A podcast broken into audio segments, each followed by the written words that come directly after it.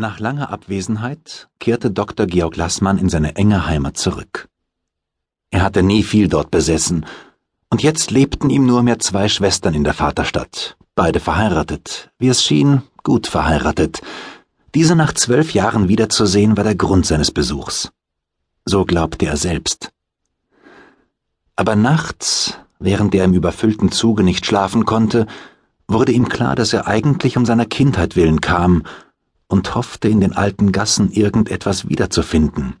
Ein Tor, einen Turm, einen Brunnen, irgendeinen Anlass zu einer Freude oder zu einer Traurigkeit, an welche er sich wiedererkennen konnte.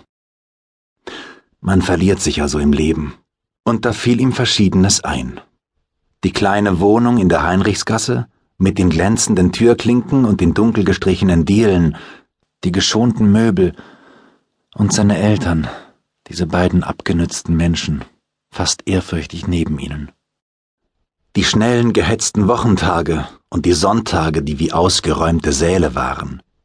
Die seltenen Besuche, die man lachend und in Verlegenheit empfing, das verstimmte Klavier, der alte Kanarienvogel, der ererbte Lehnstuhl, auf dem man nicht sitzen durfte, ein Namenstag, ein Onkel, der aus Hamburg kommt, ein Puppentheater, ein Leierkasten, eine Kindergesellschaft, und jemand ruft Clara.